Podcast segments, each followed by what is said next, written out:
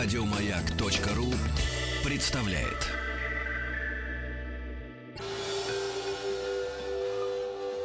Москва слезам поверит. С Анеттой Орловой. Добрый день, в студии Анетта Орлова, психолог, и в нашей передаче «Москва слезам поверит» мы сегодня будем говорить о теме, которая, наверное, волнует буквально в этот период, волнует практически каждую семью. Это время экзаменов, это время, когда заканчивается школьный период, когда наступает пора выпускных экзаменов и, конечно же, пора поступления. И, наверное, это те жизненные моменты, те жизненные э, ситуации, когда требуется от э, родителей от э, близких людей просто невероятная сила воли, невероятная концентрация для того, чтобы, конечно, поддержать своих детей. Э, что хочется сказать, что понятно, что всегда во все времена экзамен э, был связан с напряжением.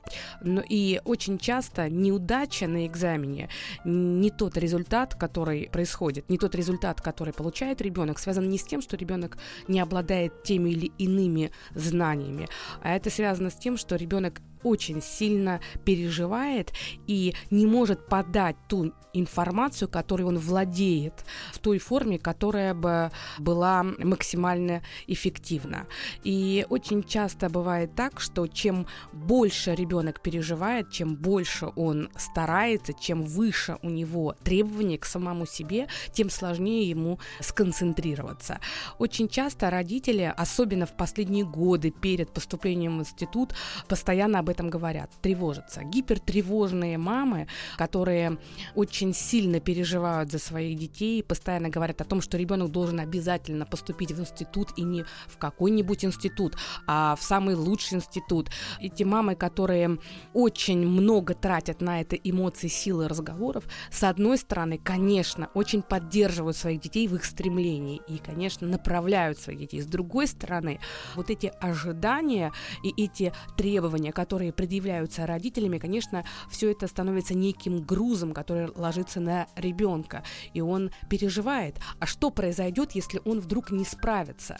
Поэтому, наверное, в первую очередь родителям важно помнить, что мы стимулируем ребенка, мы мотивируем ребенка, потому что без нашей заинтересованности, если ребенок не чувствует, что его мама или его папа действительно заинтересованы в том, чтобы он продвигался по жизни, конечно, ему будет сложнее. Есть дети, которые способны, несмотря на абсолютную отстраненность родителей, несмотря на холодные отношения родителей, э, наоборот, несмотря на желание родителей пристроить э, ребенка на работу для того, чтобы он быстро пошел и стал зарабатывать деньги, и даже несмотря на это какое-то равнодушие, незаинтересованность родителей в том, чтобы ребенок хорошо учился и продвигался дальше, поступал в высшее учебное заведение, эти дети способны вопреки двигаться. Но для этого нужно, во-первых, быть очень волевым человеком, быть очень решительным человеком, очень целеустремленным. Не каждый человек может в 16, в 17 лет продемонстрировать такой ресурс. На самом деле это еще возраст, когда очень много сомнений,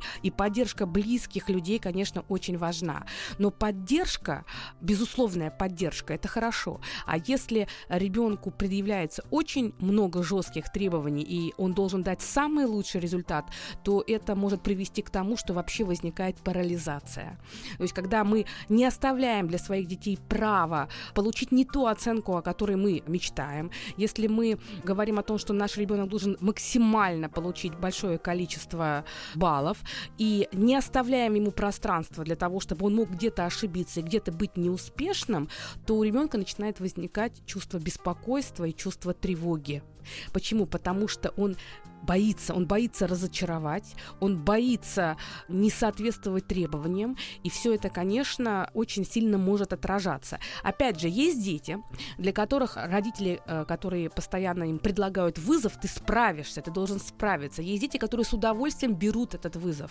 Особенно это касается старших детей в семье, потому что старшие дети в семье привыкли к тому, что родители именно с ними связывают какие-то свои задачи, какие-то свои проекты. И такие дети чаще способны этот вызов принять, но если у них есть для этого ресурс, если у ребенка такого ресурса нету, ну, например, нет невероятно высоких интеллектуальных данных или не очень хорошая память. Или очень трудно пересказывать текст, например, в сфере гуманитарного знания очень сложно. Вот задачку решить любую, а в гуманитарном знании проблема, нет этого восприятия. А родители не оставляют пространство и требуют максимальных результатов, то это может приводить к тому, что у ребенка будет формироваться комплекс. И если этот комплекс сформировался, то он будет парализоваться именно тогда, когда надо предъявить себя. И, конечно, ситуация экзамена это как раз та ситуация, когда это максимально бросается в глаза. Наверное, главный совет, который я бы дала родителям в такой ситуации, это, с одной стороны, очень поддерживать ребенка, с другой стороны, не фиксироваться, не концентрироваться на количестве баллов, которые получит ребенок на экзамене. И если так получилось, что ребенок не принес то количество, на которое вы рассчитывали, пусть даже и молчали, если вы э, столкнулись с тем, что у ребенка нет того результата, которого вы ожидали, не стоит сразу критиковать ребенка после экзамена. Ни в коем случае нельзя, если ребенок столкнулся с негативным результатом и пришел в таком разобранном, эмоционально сниженном настроении, еще сразу же начать его критиковать и говорить, да, ты виноват, ты не справился, ну что от тебя ожидать, ты как всегда. Вот все эти конструкции негативного свойства, они могут сделать так, что ребенок как будто бы зафиксируется в этом состоянии собственного бессилия и собственной неэффективности. И когда будет приходить время, наступать время следующего экзамена, то ребенок будет опять вспоминать именно то, что у него было после экзамена, ту травму, которую он перенес и во время того, когда узнавал результаты, и после этого. И он может этого настолько бояться, что это будет повторяться. Перед экзаменом тоже не стоит очень тревожиться. Мало всего прочего. А, вы даже можете сказать, что ничего страшного. Как будет, так будет. Потому что если родитель очень сильно волнуется, то нет ничего более заразного, чем эмоциональные переживания негативного характера. Все сценические эмоции, то есть такие как тревожность, страх, все это очень быстро передается, и тогда ребенок идет уже в этом состоянии. Важно помнить, что то, с чем мы можем порой справиться, зажав себя в кулак, далеко не всегда может справиться ребенок в силу своих возрастных особенностей. И ребенок, особенно там в подростковом периоде, это очень сложный период, там и раннее юношество, ребенок может просто сорваться, он может потерять интерес, он может протестовать, у него может нарушиться даже пищевое поведение, потому что если мы очень сильно давим на ребенка, заставляем его давать идеальные результаты, требуем от него абсолютно высоких там стандартов, то запросто может развиваться как язва двенадцатиперстной кишки, э, дискинезия желчных протоков, я уже об этом говорила, потому что есть, особенно если разговоры об этом, о результатах обучения, о негативных результатах э, проходят во время еды. То есть отвержение этого контекста, чувство стыда, которое возникает у ребенка во время еды, когда его воспитывают во время приема пищи, когда его критикуют в этот момент, приводит к тому, что возникает сначала дискинезия желчных протоков, а следом возникает язва двенадцатиперстной. И хочется сказать, что может развиваться анорексия. Поэтому, если мы говорим про наши там переживания, про наши какие-то недовольства, то мы сначала даем ребенку поддержку, сначала мы его успокаиваем, ни в коем случае не во время еды, а дальше, конечно, конструктивно подходим для того, чтобы задаем вопросы уточняющие, пытаемся как бы понять, что было не так. Но еще важнее, до того, как ребенок э, идет на экзамен, попытаться сформировать некое пространство для его подготовки. И важно, чтобы ребенок уже имел определенный режим, при котором он регулярно занимался.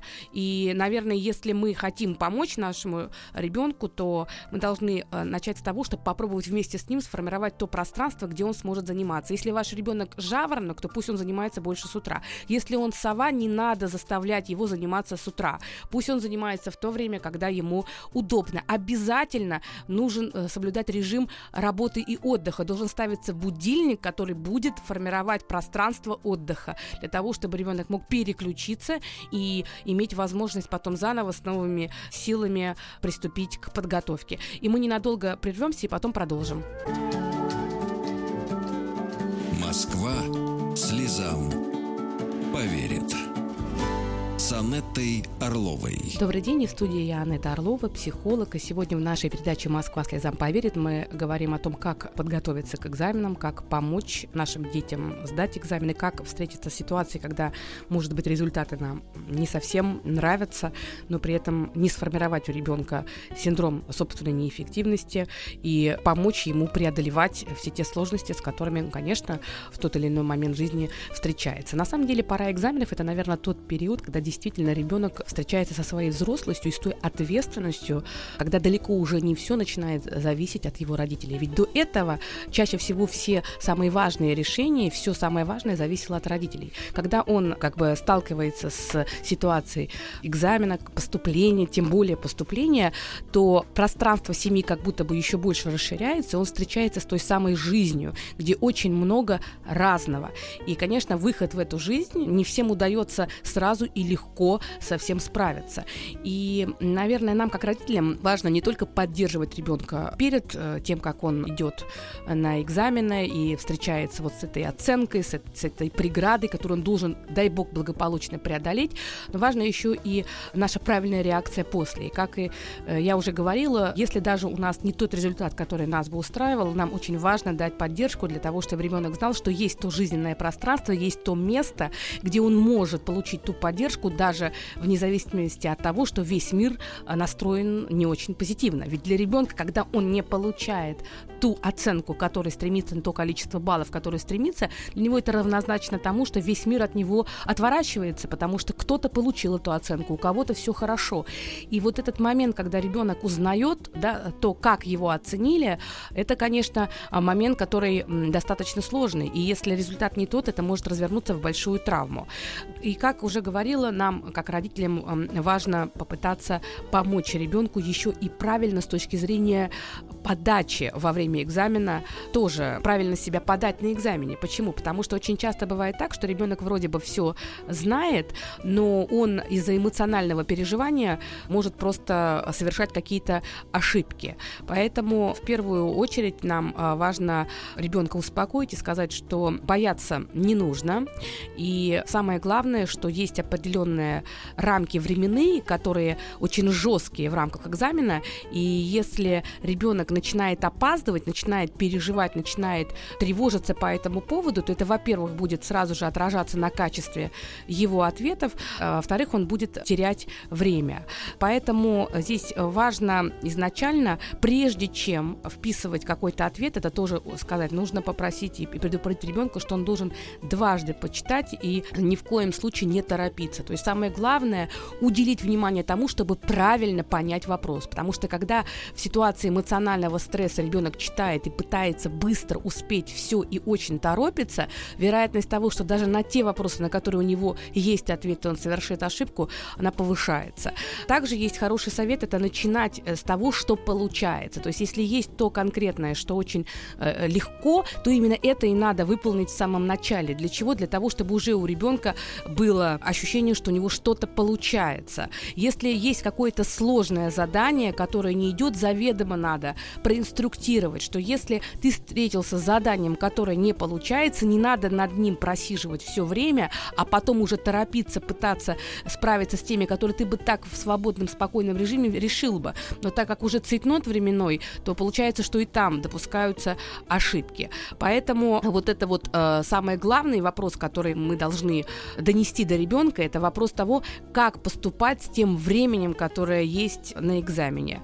Хочется сказать, что важно тренировать ребенка, поэтому обязательно нужны тестовые задания. Почему? Потому что если ребенок, попадая на экзамен, он не был в такой ситуации множество раз, а, допустим, один-два раза, да, там в классе попробовали и все, родители должны много раз пробовать эти тестовые задания, потому что если ребенок вновь и вновь повторяет, если для него это дома становится, можно сказать, такой, в такой игровой форме, то придя, даже пусть это будет другое помещение, другие условия, но он привык к этой ситуации, и, соответственно, он будет меньше меньше пугаться, для него будет меньше эмоционального э, напряжения, и как э, результат, естественно, будет лучший эм, эффект.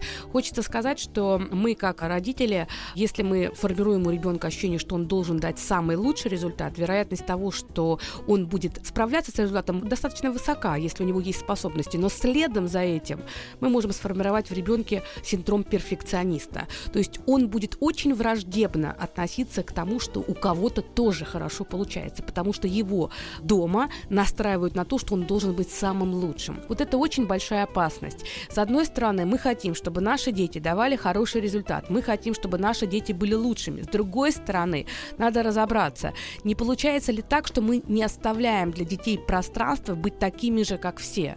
Поэтому это, наверное, с одной стороны, мы э, говорим о том, что ты должен давать лучший результат, с другой стороны, мы должны и давать право, что он может быть таким же, как и другие, и он может позволить себе быть одним из. Потому что перфекционист, который привык быть отличником, потом в жизни очень часто сталкивается с ситуацией, что он недоволен, когда вокруг него есть еще люди, у которых неплохо получается. И очень часто он может даже сходить с дистанции. Об этом мы поговорим чуть позже. Москва слезам поверит. С Анеттой Орловой. Добрый день, в студии Анетта Орлова, психолог. И сегодня в нашей передаче «Москва слезам поверит» мы говорим о том, как сдать экзамены, психологически подготовиться к сдаче экзамена, как себя вести в ситуации экзамена и как вообще сориентироваться, что такое психология выбора, да, вот куда поступать, как поступать, потому что это действительно момент, который определяет во многом всю нашу жизненную философию, нашу жизненную стратегию, и очень часто от того, как принимается это решение, будет зависеть вырастить и вся последующая жизнь. И очень много вопросов возникает в этот период. Почему? Потому что, с одной стороны, очень часто родители хотят, чтобы ребенок поступал там в самые лучшие, в самые престижные, в самые такие серьезные вузы. С другой стороны, здесь очень тоже тонко надо понимать, а тянет ли ребенок? Почему? Потому что ведь самый главный момент, э, да, когда формируется самооценка в этот период, в период в подростковый, в юношеский период, в период ранней молодости, конечно, очень важна важна для человека в этот период поддержка именно референтной группы, то есть мнение сверстников и признание сверстников. Если мы говорим о том, что, допустим, ребенок со средними способностями, он поступает, там родители э, делают все возможное, да, на пределах всех своих возможностей, но хотят, чтобы ребенок поступил там в институт, в университет, который там или лицей, это может быть, это высшие там классы, старшие классы в школе, но чтобы это было особенное такое место, где очень высокий высокий уровень образования, очень высокий уровень знаний. Вот здесь очень тонкий момент ответить самим себе на вопрос, а мой ребенок, он тянет это? Потому что очень часто в попытках причинить э, своему ребенку добро, то есть очень хочется, чтобы у ребенка все было наилучшим образом, родители упускают момент, что они э, реализуют свои собственные ожидания по отношению к своим детям.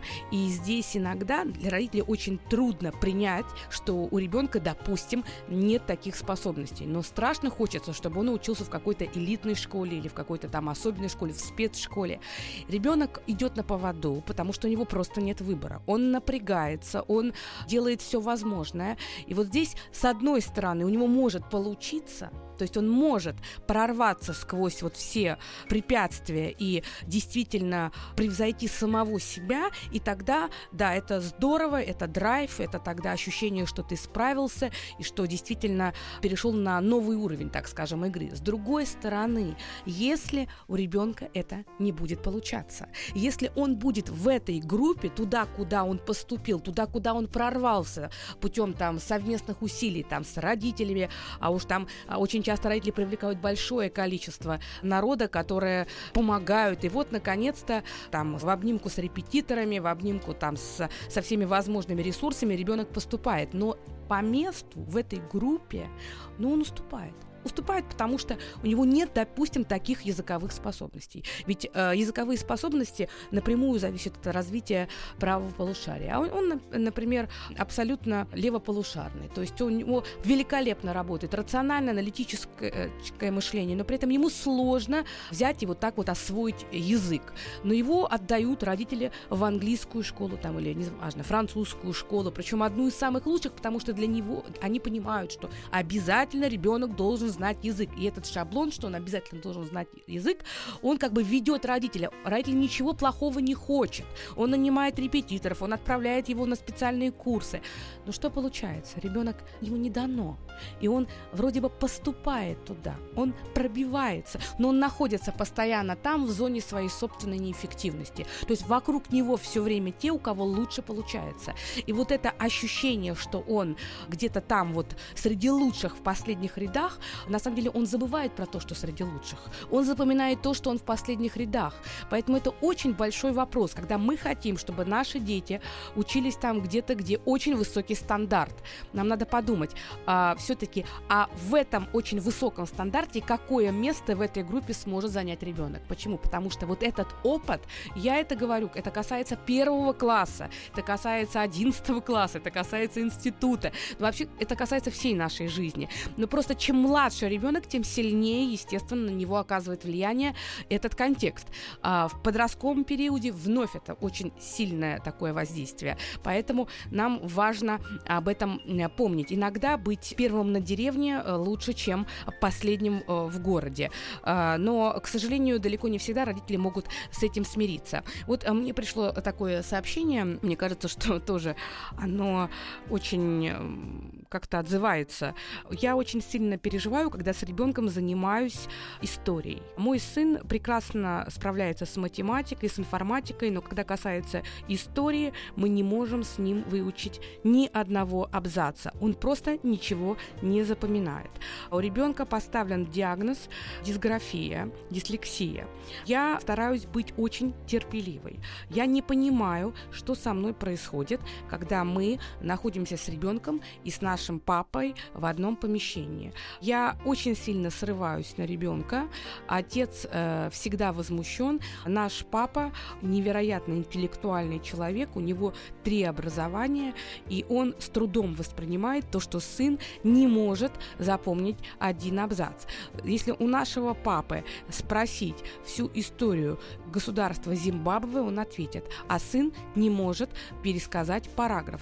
И я переживаю, Анетта, помогите мне, потому что я сильно срываюсь на своем сыне, и мой ребенок страдает. При этом у него очень высокие показатели по всем техническим предметам. Вы знаете, вот э, я читаю это сообщение, и мне кажется, ну, во-первых, понятно, что если уже есть проставленный определенный такой диагноз, ничего в этом диагнозе страшного нет, абсолютно. Э, это такая особенность, и со временем очень многое будет корректироваться. Я слышу, что ваш ребенок прекрасно справляется со всем, что связано с аналитикой. История он не может пересказать параграф. Может быть по-разному. По-разному. Ну, во-первых, возможно, ваш ребенок просто увлеченная натура.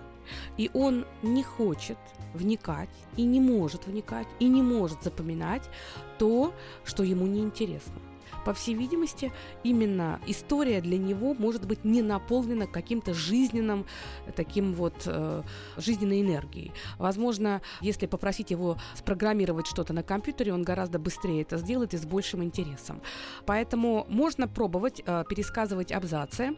Если на каждый абзац вы будете рисовать маленький рисуночек. То есть, если, допустим, там это 8-10 абзацев, то это 8 э, маленьких. То есть, делать такой маленький комикс по этому абзацу. И тогда он лучше лучше будет усваиваться за счет зрительных образов. Вообще, очень часто, если мы хотим, чтобы запоминался сложный материал, особенно с датами, особенно исторический материал, то очень хорошо, если мы будем привязывать это к каким-то картинкам, потому что визуализация помогает нам задействовать правое полушарие, и, соответственно, быстрее будет э, проходить запоминание. Можно еще такой момент. Поставьте просто для ребенка приятную расслабляющую музыку. Расслабляющую музыку, приятную, которая ему нравится. Это может быть звуки море, это может быть э, пень, э, птица в лесу, неважно.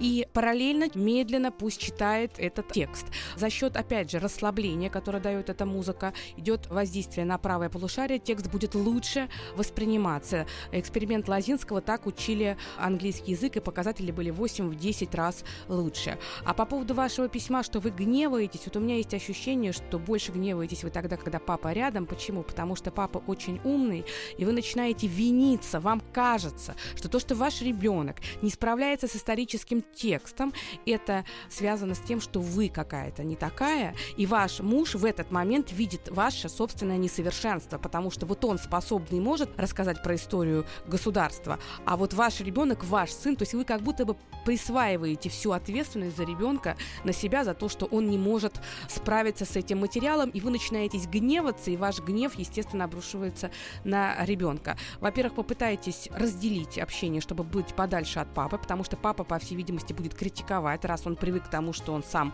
такой эксперт в этой области, и мальчика запросто присутствие папы может э, парализовать в принципе. Поэтому попытайтесь все-таки заниматься без него, и если даже нет тех результатов, и если даже ставят жалкую тройку, отнеситесь к этому с пониманием, не стоит полностью ребенка концентрировать на том моменте, на том объекте, где есть проблема. Больше концентрироваться на том, что получается. Вот. А здесь как получается, так и хорошо. И мы скоро с вами продолжим. Москва слезам поверит с Анеттой Орловой. Добрый день, в студии я Анетта Орлова, психолог. И сегодня в нашей передаче мы говорим о том, как помочь поддержать э, наших детей, когда они сдают экзамены, как справиться со страхом, который возникает во время экзамена, какие вообще бывают ситуации, связанные с выбором профессии и с ситуацией, когда мы выбираем институты, готовимся и переживаем, получится или не получится. Вообще надо, наверное, определить, а что есть главное главные страхи, которые связаны с экзаменом. Но в первую очередь, конечно, страх перед неуспешной сдачей экзамена. Это такой большой и важный страх. Но оказывается, он не единственный. А, во-первых, есть э, страх перед экзаменатором, потому что есть люди, есть ситуации, когда для человека настолько а, неловко вдруг чего-то не знать, настолько что-то не знать, с чем-то не справиться, что экзаменатор воспринимается как враг, экзаменатор воспринимается как человек, который должен обязательно уличить, обнаружить то, что плохо, и ребенок э, переживает, ребенок боится самой ситуации сдачи экзамена не столько, сколько того, что он чего-то не будет знать. Есть еще такая особенность, как страх перед подготовкой к экзамену. Например, э, когда э, постоянно идет затягивание начала подготовки, и при этом мысли, которая всегда крутится в голове у человека, ну, я должен был раньше начать готовиться, я должен был начать готовиться гораздо раньше, теперь все бесполезно, теперь мне просто, ну, не хватит времени для того, чтобы хорошо подготовиться. Вот эта вот идея про то, что нужно было начать раньше, чтобы подготовиться как-то основательно, это как раз история про перфекционизм. Поэтому мы можем сколько угодно вспоминать о том, что мы когда-то не начали готовиться, но это как раз те мысли, которые никак нас не приближают к победе, к результату. Поэтому важно поменять на более рациональную. То есть вот эту пугающую мысль я должен был раньше начать, поменять на мысль я сейчас могу начать подготовку, и что получится, то получится. За каждый день моей подготовки я приобретаю все больше знаний. Я справлюсь. И я сейчас сяду и буду учиться, и тогда я смогу разобраться, что еще мне делать. И уже после буду принимать решения. То есть а вот эта мысль, она такая достаточно свободная, она дает возможности человеку, если захочется потом побояться, он побоится. Но сейчас он начнет что-то делать, и у него будет получаться, и, скорее всего, дальше он в этот процесс втянется. Очень часто, если особенно критикующие родители, которые не удовлетворяют эмоциональные потребности ребенка, а всего лишь требуют и критикуют, очень часто у таких родителей, э, у детей бывают такие мысли, что я слишком глуп, я ни на что не способен, я не справлюсь, потому что из меня ничего не получится. Вот здесь э, важно дать какую-то другую мысль, которая давала бы право бы ребенку для того, чтобы менять свое отношение к самому себе и к ситуации. То, что у меня этот материал получается не с первого раза, это это ни в коем случае не означает, что я глуп. Я пробую, я учусь, и я стараюсь. У меня обязательно получится. Вот, э, наверное, на каждый случай, на каждую такую какую-то негативную мысль важно дать какую-то позитивную. Например, э, страшная мысль. Мне всегда не везет. Такая мысль пассивная для того, чтобы ребенок уже был готов на негативный результат и при этом не брал ответственность. Мне всегда не тот билет достается. Какая-то позитивная мысль будет такая, что я буду делать то, что надо, нет никаких гарантий, но я уверен, что у меня получится. И вот э, на каждую мысль вот желательно выписать такие мысли, которые пугают, и дать опровержение. И потом эти опровергающие мысли постоянно перечитывать для того, чтобы чувствовать, что на самом деле все абсолютно обозримо и выполнимо. И, конечно, главный совет родителям, что бы ни происходило бы, как бы ни происходило бы, наша задача это поддержать наших детей и сказать, что если даже сегодня что-то не получилось, это ни в коем случае не катастрофа. Вот на этом погорают все отличники, которые привыкают привыкают к тому, что они идеальные, что они самые лучшие. Когда в жизни у них бывают какие, какой-то момент сбоя, они просто бросают все и уходят, потому что они не привыкли быть вторыми, они не привыкли где-то встретиться с неудачей. Иногда неудача – это потрясающая возможность пробовать еще и еще и приобрести и опыт, и знания, и силу воли. Поэтому давайте из любой ситуации будем брать позитив и будем стремиться к позитиве. И главное, что мы должны делать, это верить в наших наших детей и верить в то, что у них всегда все получится. Спасибо, всего вам хорошего, будьте счастливы, сдавайте все самые сложные экзамены на отлично. До свидания. Еще больше подкастов на радиомаяк.ру